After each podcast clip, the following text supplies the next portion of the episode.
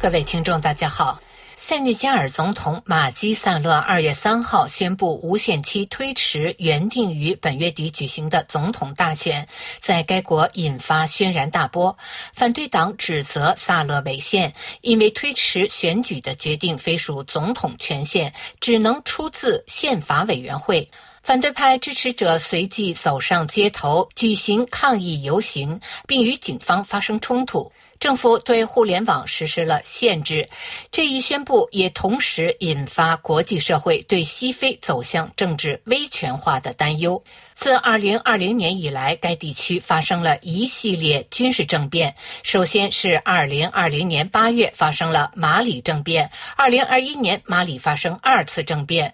同一年，几内亚经历了军事政变。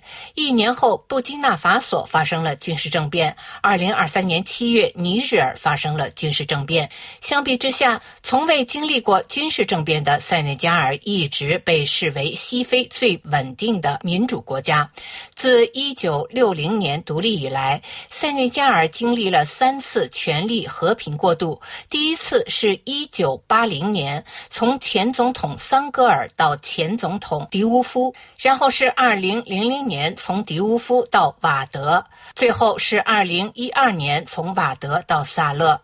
用政治学术语来说，民主只有在权力双重交替完成之后，才被认为是坚固的。也就是说，民主选举第一次轮换后上台的反对党，在民主选举第二次轮换失败后，要将权力让给反对党。塞内加尔通过民主选举平稳进行权力更替，没有一位总统诉诸武力，从而使民主获得了巩固，成为西非民主典范。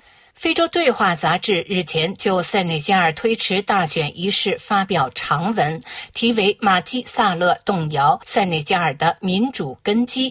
文章指出，过去四十年来，塞内加尔以其相对独立的媒体和言论自由而闻名。所有塞内加尔总统最终都交出了权力，这使得选举成为获得权力的唯一途径。非政府组织“自由之家”在二零二三年世界自由报告中将塞内加尔列为部分自由国家。该智库利用政治权利和公民自由等一系系列标准，将国家分为三类：自由、部分自由和不自由。塞内加尔在某些领域得分很高，例如学术自由和信仰自由，但在其他方面却丢了分，如限制公民集会自由和暴力驱散示威活动等。塞内加尔尽管定期组织了大选，但每位民选总统都在第二任期结束时谋求延长任期。塞内加尔独立后的首任总统桑戈尔，凭借黑人运动领袖、反法国殖民主义民主斗士的声誉，于1960年上台。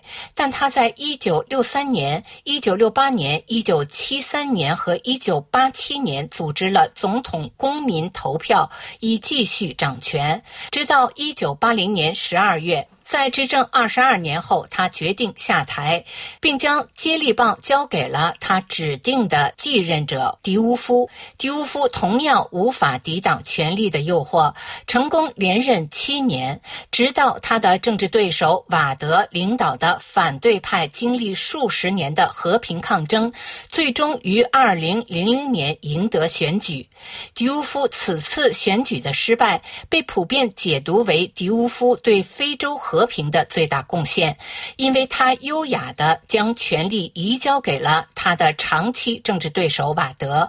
迪乌夫离任时，马德甚至盛赞他和平交出权力，应获得诺贝尔和平奖。马德是以反腐败及结束一党专政的竞选纲领打败了迪乌夫，赢得大选的。但2009年，在他第二个任期即将结束时，也开始效仿他的前任，试图赢得第三个任期。当这一计划失败后，他任命他的儿子卡里姆·瓦德作为他的继任者，领导他的政党。但卡里姆瓦德被判非法敛财罪，未能实现他父亲的计划。现任总统马基萨勒于二零一二年上台，二零一九年连任后，开始排挤对其可能的第三任期构成威胁的强劲政治对手，其中就包括前任总统瓦德之子卡里姆瓦德。另一位竞争对手是社交网红奥斯曼桑科，此人因激进的民粹言论被称为“塞内加尔的川普”。